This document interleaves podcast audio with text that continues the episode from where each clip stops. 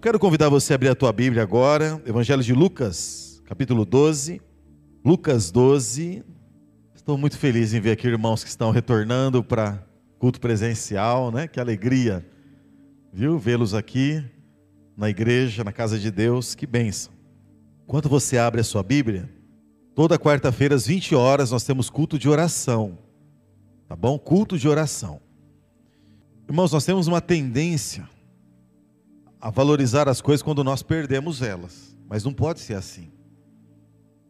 O ano passado as pessoas diziam assim para mim, pastor, que vontade de ir para a igreja, que vontade. Quarta-feira tinha poucas pessoas na igreja. Então venha para o culto de oração. Separe uma hora na semana, durante a semana, para estar aqui no culto de oração. Não perca a oportunidade que Deus está te dando, porque pode ser Pode ser que ainda vamos desejar ir para a igreja e não poderemos, como a igreja é perseguida. Então valorize, queridos. Esteja aqui, quarta-feira, 20 horas, culto de oração, uma hora só para estarmos aqui adorando ao nosso Deus, tá bem? Lucas 12, versículo 22, diz assim: Dirigindo-se aos seus discípulos, Jesus acrescentou: Portanto, eu lhes digo, não se preocupem com a sua própria vida, quanto ao que comer, nem com o seu próprio corpo, quanto ao que vestir. A vida é mais importante do que a comida, e o corpo mais do que as roupas. Observem os corvos, não semeiam nem colhem, não têm armazéns nem celeiros. Contudo, Deus os alimenta. E vocês, tem muito mais valor do que as aves. Quem de vocês, por mais que se preocupe, pode acrescentar uma hora que seja a sua vida? Visto que vocês não podem sequer fazer uma coisa tão pequena, por que se preocupar com o restante? Observem como crescem os lírios, eles não trabalham, nem tecem, Contudo, eu lhes digo que nem Salomão, em todo o seu esplendor, vestiu-se como um deles. Se Deus veste assim a erva do campo, que hoje existe e amanhã é lançada ao fogo, quanto mais vestirá vocês, homens de pequena fé. Não busquem ansiosamente o que comer ou beber. Não se preocupem com isso, pois o mundo pagão é que corre atrás destas coisas, mas o Pai sabe que vocês precisam delas. Busquem, pois, o reino de Deus, e estas coisas lhes serão acrescentadas. Não tenham medo, pequeno rebanho, pois foi do agrado do Pai dar-lhes o reino. Vendam o que têm e deem esmolas, façam para vocês bolsas que não se gastem com o tempo, um tesouro nos céus, que não se acabe, onde ladrão algum chega perto e nenhuma traça destrói, pois onde estiver o seu tesouro, ali também estará o seu coração. Vamos orar mais uma vez? Pai, obrigado pela tua palavra. A tua palavra é viva, eficaz e poderosa Senhor, leva cativo nesta noite toda distração que nos atrapalhe. Que seja, Deus, uma noite de transformação em nossas vidas, de salvação para a tua glória. Oramos em nome de Jesus. Amém e amém. Irmãos queridos, você sabe que nós estamos no mês de setembro, é um mês em que o Brasil Há uma campanha no Brasil em que se fala muito do setembro amarelo, não é verdade? O setembro amarelo. Agora, o setembro amarelo, ele tem existido há alguns anos. Mas o setembro amarelo, ele tomou mais significado nos últimos anos. De forma especial nos últimos dois anos. O número de suicídio aumentou demais. E ele aumentou demais porque o número de pessoas enfrentando doenças emocionais aumentou demais. Os consultórios de psicologia estão cheios, com psicólogos cheios. Os atendimentos psiquiátricos estão cheios. Por quê?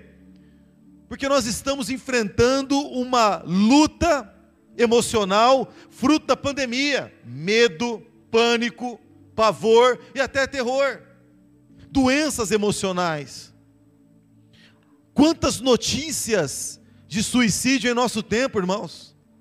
Quantos pastores se suicidando, tirando a própria vida? Quantos cristãos fervorosos tirando a própria vida? Agora, o extremo que é o suicídio, ele não vem de uma hora para outra, irmãos. Mas o suicídio, ele começa com alguns sinais. E um dos primeiros sinais que pode chegar a esse extremo é o que a nossa geração está enfrentando muito nesses dias. E nesse mês de setembro amarelo, nós vamos falar sobre isso. Nessa noite, nós queremos falar sobre ansiedade.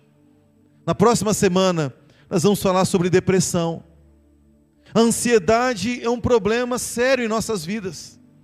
Quantos de vocês já ficaram ansiosos antes de uma prova?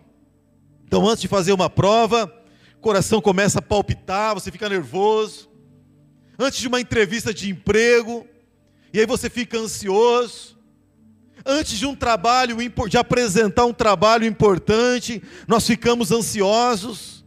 Agora, esse nível de ansiedade é natural e faz até bem, porque essa ansiedade, ela gera em nós um estado de concentração que até nos ajuda diante da prova, diante da entrevista de emprego, diante de um trabalho a ser apresentado, isso é natural, todos nós enfrentamos isso. Agora o problema está quando a ansiedade ela toma proporção de permanecer em nossos corações, quando ela assume um controle em nossos corações, gerando sofrimentos. E alguns sintomas vão aparecendo, como por exemplo, taquicardia, coração começa a bater acelerado, transpiração.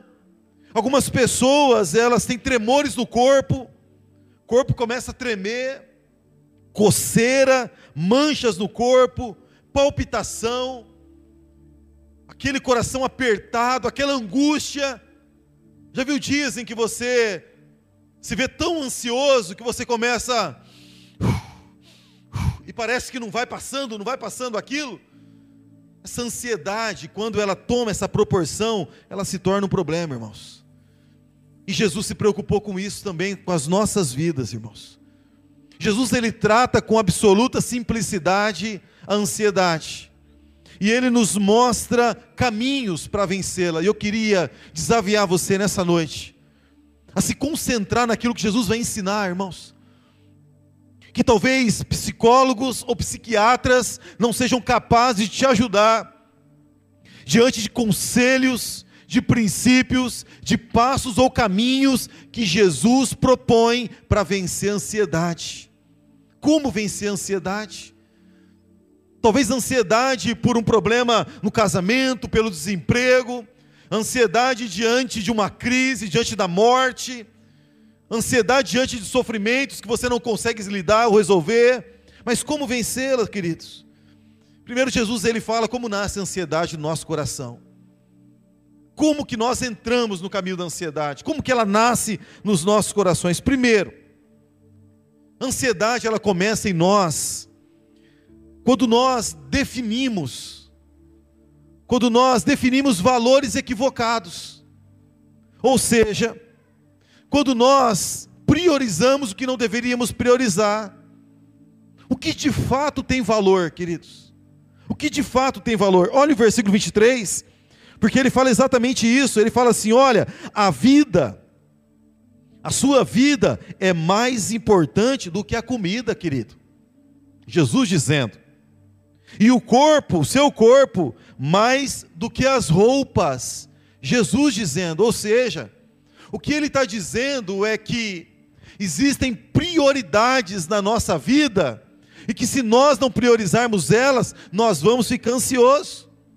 A ansiedade ela nasce através de valores equivocados. Quando nós priorizamos o que não deveríamos priorizar. Ou seja, quanto mais preso nós ficarmos às coisas, quanto mais o nosso coração ficar preso às coisas, mais ansiosos nós seremos, queridos. A vida é mais importante que o alimento. A minha vida é mais importante do que isso. O meu corpo é mais importante do que as roupas. Sabe quando nós investimos força, energia, quando nós nos dedicamos muito mais àquilo que não deveríamos dedicar, nós ficamos ansiosos.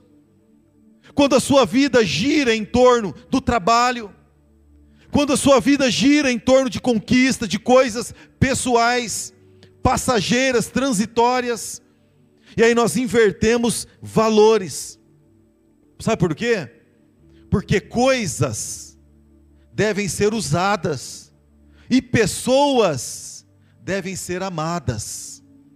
Vou dizer de novo: coisas estão diante de nós para serem usadas e descartadas, mas pessoas estão diante de nós para serem amadas mas nós vivemos um tempo em que há uma inversão de valores.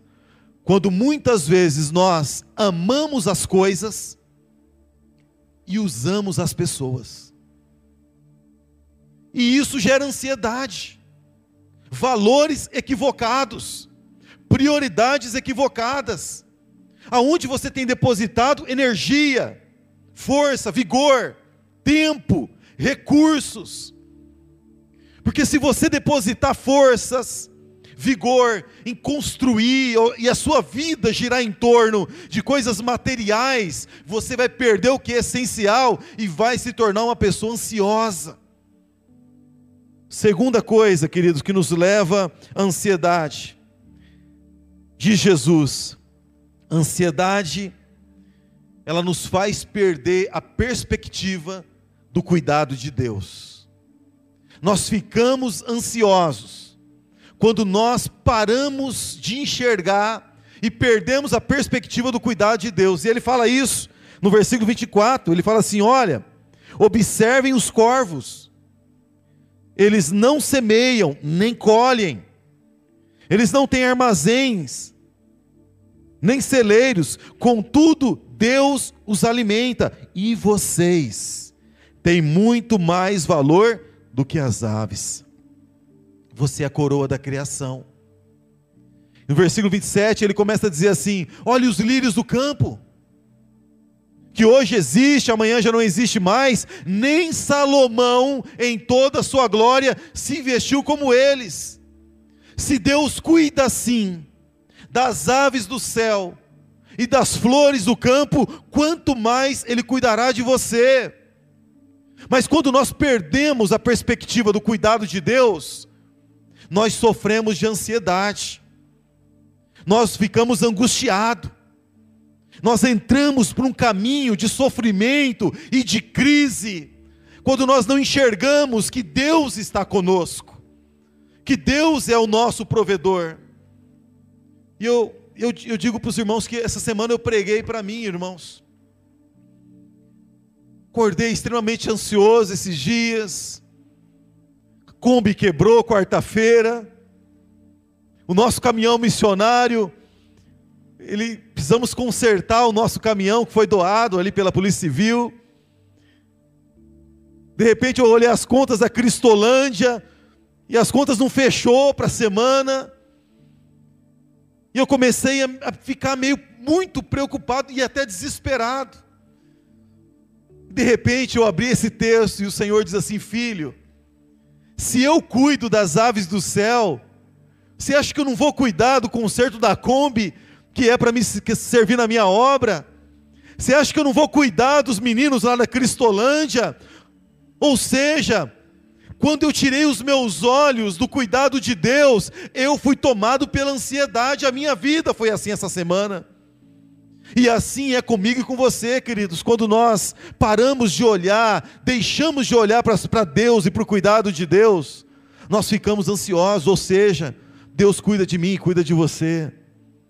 Olhe para Jesus, perceba Jesus. Deus tem cuidado de cada um de nós. Para que ficar ansioso sabendo que Deus está conosco? Mas ficamos ansiosos também, queridos. Em terceiro lugar, ficamos ansiosos quando nos tornamos escravos daquilo que não podemos mudar. Nós entramos num caminho de ansiedade quando nos tornamos escravos daquilo que nós não temos poder e não conseguimos mudar. E aí vem a ansiedade. E ele fala isso no versículo 25. Olha aqui, ele diz assim: Quem de vocês, por mais que se preocupe, pode acrescentar uma hora que seja a sua vida? Se você acordar cheio de problema, e falar assim, ser tomado por um, por um falso senso de responsabilidade e falar assim: meu Deus, eu, eu preciso fazer isso, eu preciso fazer aquilo, e eu vou ficar ansioso porque eu preciso mudar essa situação. Vai resolver, irmãos? Se você ficar o dia inteiro pensando, lutando para fazer aquilo que você não consegue mudar, vai resolver? Não vai. Existem coisas que nós não conseguimos mudar. Existem coisas que não está nas nossas mãos fazer. E quando nós queremos mudar aquilo que nós não conseguimos fazer, nós nos tornamos pessoas ansiosas. Você não consegue mudar a sua esposa e o seu esposo. Você não consegue mudar os seus filhos. Existem situações que você não consegue mudar. Vai adiantar você ser diagnosticado com uma enfermidade e ser tomado de ansiedade? Vai adiantar? Não vai, não está nas suas mãos mudar. Ou seja, quando nós nos tornamos escravos daquilo que nós não conseguimos mudar, nós entramos para um caminho da ansiedade, irmãos. Existem coisas que eu preciso esperar em Deus, mas esse é um caminho muito ruim para nós. Nós entramos na ansiedade por essas três vias: valores equivocados, quando paramos de olhar para o cuidado de Deus, mas também quando nós nos tornamos escravos daquilo que não está nas nossas mãos mudar. Jesus está mostrando isso para os seus discípulos. Agora Jesus ele mostra um caminho que eu queria que você anotasse na sua mente, no seu coração, que você pudesse gravar essa mensagem, porque existe um caminho para a liberdade nessa noite e para a libertação da ansiedade nessa noite. Princípios claros de Jesus para sair e vencer a ansiedade. E o primeiro deles, queridos, de Jesus, nós saímos da ansiedade quando nós decidimos redefinir a nossa escala de valores. Quando nós decidimos priorizar o que de fato é prioridade. Versículo 31, ele fala exatamente isso, irmãos. Olha só. Ele diz assim: Busquem, pois, o reino de Deus, e estas coisas lhes serão acrescentadas. O evangelista Mateus, quando fala do mesmo, da mesma cena, ele diz assim: busque em primeiro lugar o reino de Deus. E estas coisas que você precisa, que são necessárias para a sua vida, que são importantes para você, elas serão acrescentadas, queridos. Deus está dizendo para mim e para você que quando nós priorizamos o que de fato é prioridade, primeiro, nós vencemos a ansiedade, mas depois, Ele mesmo nos dará o que nós precisamos, irmãos. Quer sair da ansiedade? Priorize o que de fato é prioridade, e a primeira prioridade na vida chama-se Deus não é o seu trabalho, não é a sua carreira, não são os seus estudos, não é a sua esposa, os seus filhos, mas é Deus. Deus em primeiro lugar. E a Bíblia diz que se eu amar mais os meus filhos do que a Deus, eu não sou um discípulo de Jesus. Se eu amar mais a minha família do que a Deus, eu não sou mais, não sou um discípulo de Jesus. Primeiro Deus. Quer vencer a ansiedade, irmãos? Coloque Deus, as coisas de Deus em primeiro lugar. E sabe o que é colocar Deus em primeiro lugar? É você acordar de manhã. E aí você entra às 8 horas no serviço. E aí você coloca o despertador às sete e meia. Toma um banho militar de cinco minutos. Toma um café de dez minutos. E aí sobrou poucos minutos para você pegar o carro e ir correndo para o emprego, desesperado, porque senão vai chegar atrasado. Vencer a ansiedade é acordar de manhã, dobrar o joelho antes de qualquer coisa, colocar o seu coração diante de Deus e dizer: Deus, a minha vida é sua, dirige os meus passos, mostra-me aonde eu devo ir, me ilumine no trabalho, Senhor, me ajude a ser uma pessoa melhor nesse dia me dê sabedoria para vencer esse dia desafiador, me dê forças, me dê coragem. É você acordar de manhã, em primeiro lugar, e orar, e abrir a sua Bíblia, e a Bíblia ser ali o seu alimento antes do pão pela manhã. Vencer a ansiedade é buscar a Deus e as coisas de Deus em primeiro lugar, queridos. Porque quando você faz isso, o seu coração se aquieta. Quando você faz isso, a sua fé é renovada, a sua esperança é revigorada, a iluminação do Espírito vem sobre você. Ansiedade está em priorizar Deus e colocar Deus em primeiro lugar, irmãos. Sabe uma coisa linda que acontece comigo? Eu tenho um costume de ler a Bíblia de forma sequencial. E eu leio um capítulo no Antigo Testamento, e aí depois eu leio um capítulo nos evangelhos, eu leio um capítulo nas cartas paulinas, todo dia eu faço isso. Um ou dois capítulos em cada porção como essa. E de repente eu acordo de manhã e eu leio um capítulo, fala um assunto. Lá no Antigo Testamento. De repente eu pego um, e eu, na minha sequência eu vou ler um capítulo do Evangelho, fala do mesmo assunto. E daqui a pouco eu vou para as cartas paulinas e falo do mesmo assunto. E aquilo fortalece o meu coração, me dá ânimo. Por quê? Porque Deus falou comigo. Porque Deus me deu sabedoria através da Sua palavra. Deus em primeiro lugar, queridos. Colocar Deus em primeiro lugar, orando, lendo a Bíblia. Em ações práticas, em priorizar Deus e deixar as coisas e buscar em primeiro lugar o Seu reino, a Sua vontade para as nossas vidas. É como uma irmã, uma senhora, e ela dizia assim para mim, pastor, eu não, eu não gosto muito desse negócio quando não podia ir para a igreja e não dava mais para entregar o dízimo no gasofilácio ou na salva, porque todo mês eu recebo dia primeiro a minha aposentadoria. E eu vou lá no caixa do banco. E eu digo para o caixa: me dá as notas mais novas que você tem, nesse valor, que é o valor do dízimo dela. E ela diz assim, pastor, e aquelas notas novas são meu dízimo, sabe por quê, pastor? Porque Deus merece o meu melhor, pastor. Mas, mas, mas, pastor, não tem nada a ver isso.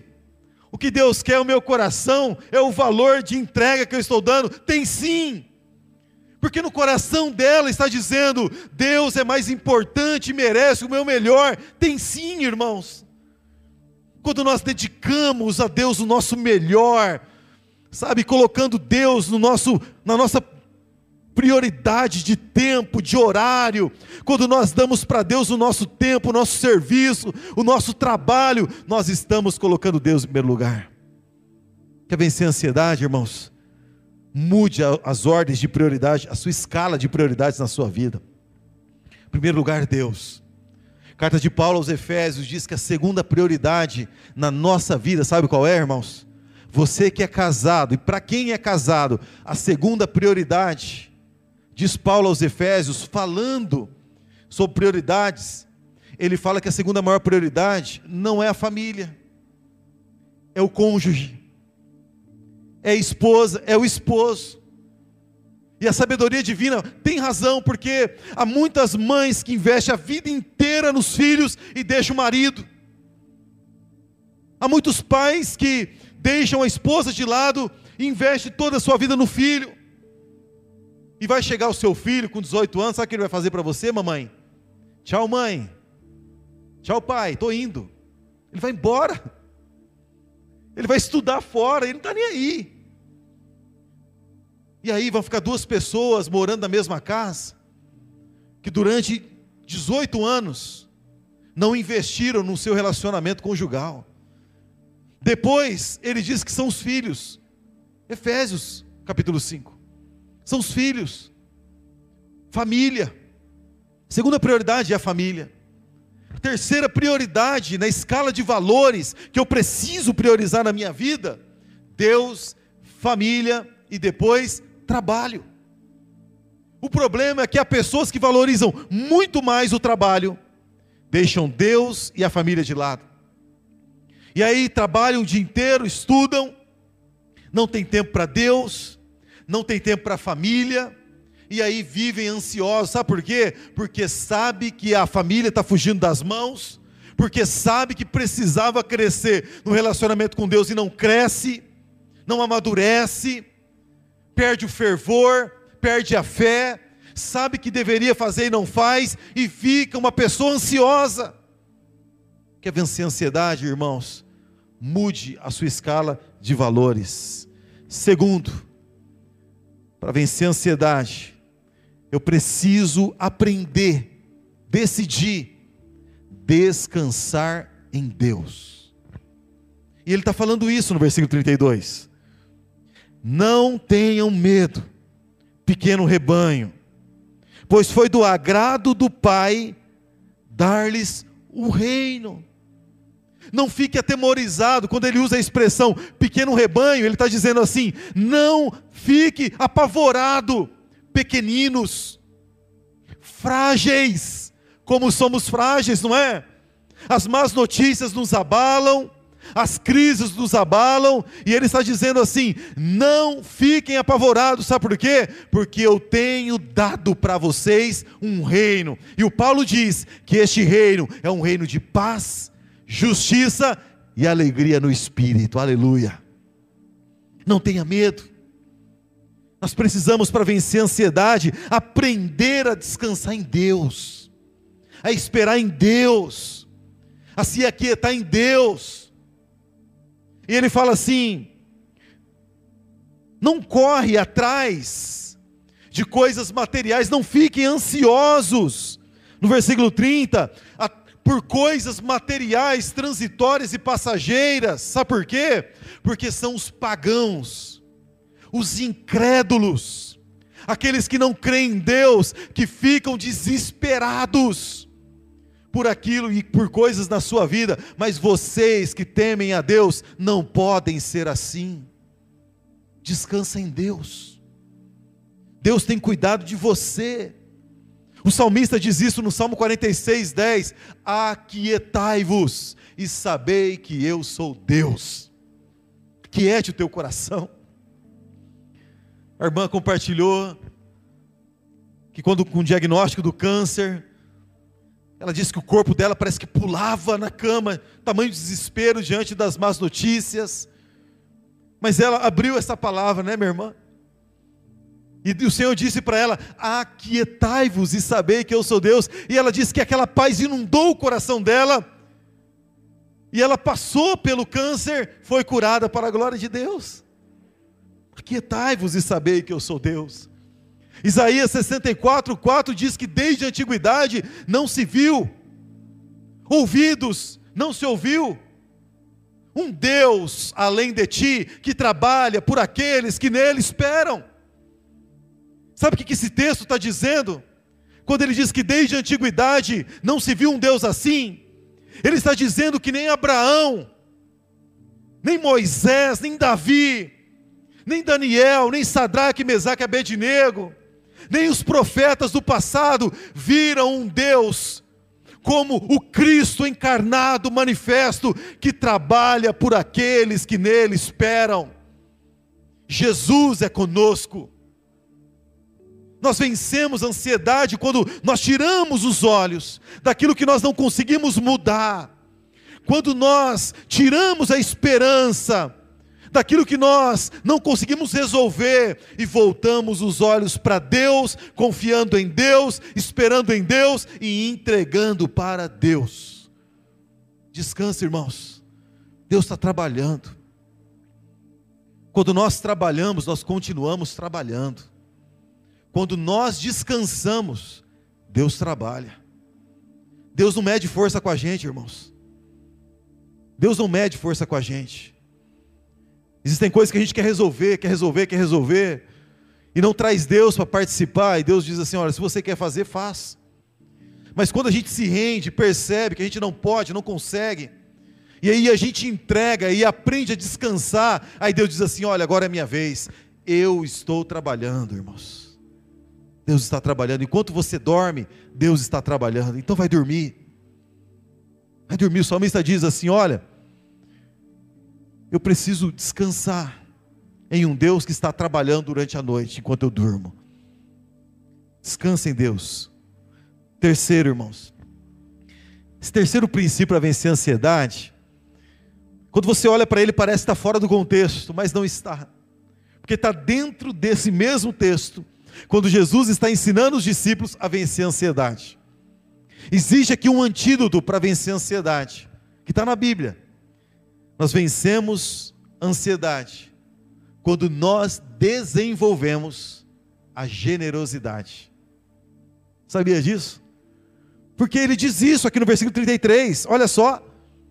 Vendam o que tem. Olha só, vendam o que tem e deem esmolas. Façam para vocês bolsas que não se gastem com o tempo, um tesouro nos céus que não se acabe, onde ladrão algum chega e nenhuma traça destrói. Nós vencemos ansiedade quando nós somos generosos na contribuição. É isso que ele está ensinando. Porque nós vivemos dentro de uma sociedade de consumo. E na nossa sociedade de consumo, as pessoas têm que ter para ser. Ou seja, para que você seja aceito, você tem que ter o carro, a roupa, a casa, o convívio social e a condição social. Essa é a sociedade de consumo. Por isso que pessoas estouram, estouram o cartão de crédito comprando roupas de grife sem precisar. Por isso que pessoas trocam de carro sem precisar. Por quê? Porque é uma pressão dessa sociedade de consumo. E Jesus está dizendo que o antídoto para o materialismo, que nos leva até a avareza, que nos leva até o amor ao dinheiro, que é a raiz de todos os males, chama-se generosidade. Dê esmolas, venda o que tem, dê esmolas. Junte bolsas, bolsa naquela época era símbolo de entrega para a obra missionária. Junte bolsas, que a traça não vai acabar, que o ladrão não vai roubar, ou seja, invista em coisas eternas. Invista em coisas eternas. Sabe o que é investir em coisas eternas? é compartilhar dos meus recursos para a salvação dos perdidos. É isso que a Bíblia está dizendo. Ah, queridos, John Wesley, ele diz assim: ganhe tudo o que você puder, economize tudo o que você puder, e oferte tudo o que você puder. É verdade. Nós precisamos de generosidade.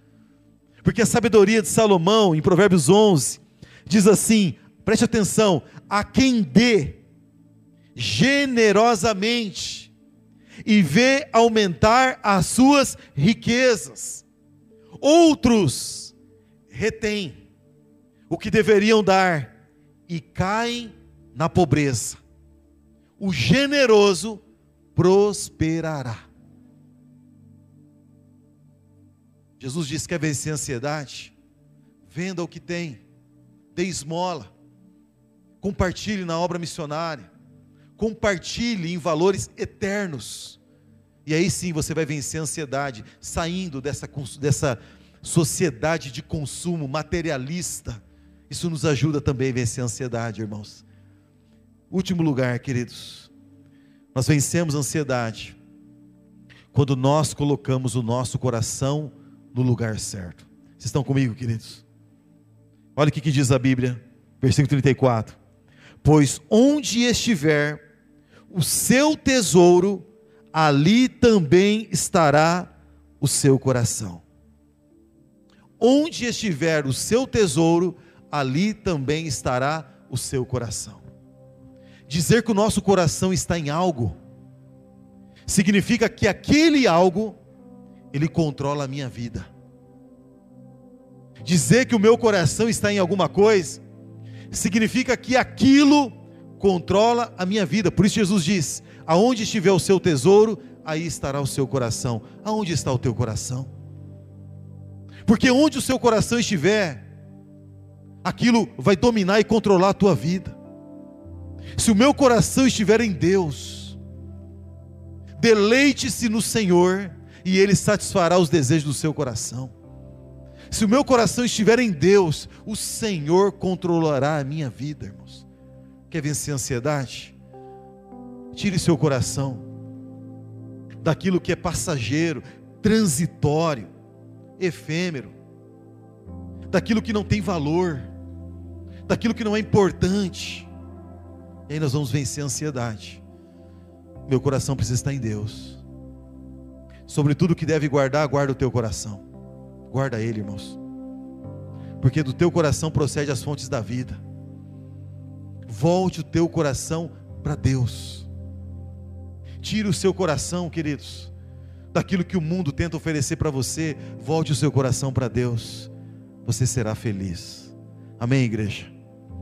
Meus amados, talvez você tenha enfrentado ansiedade, medo, preocupação, coisas que você não consegue mudar, gostaria, mas não consegue. E aí vem o desespero, vem a angústia, vem o sofrimento. Mas Jesus está chamando você nessa noite para caminhar por um caminho, para andar por um caminho de libertação.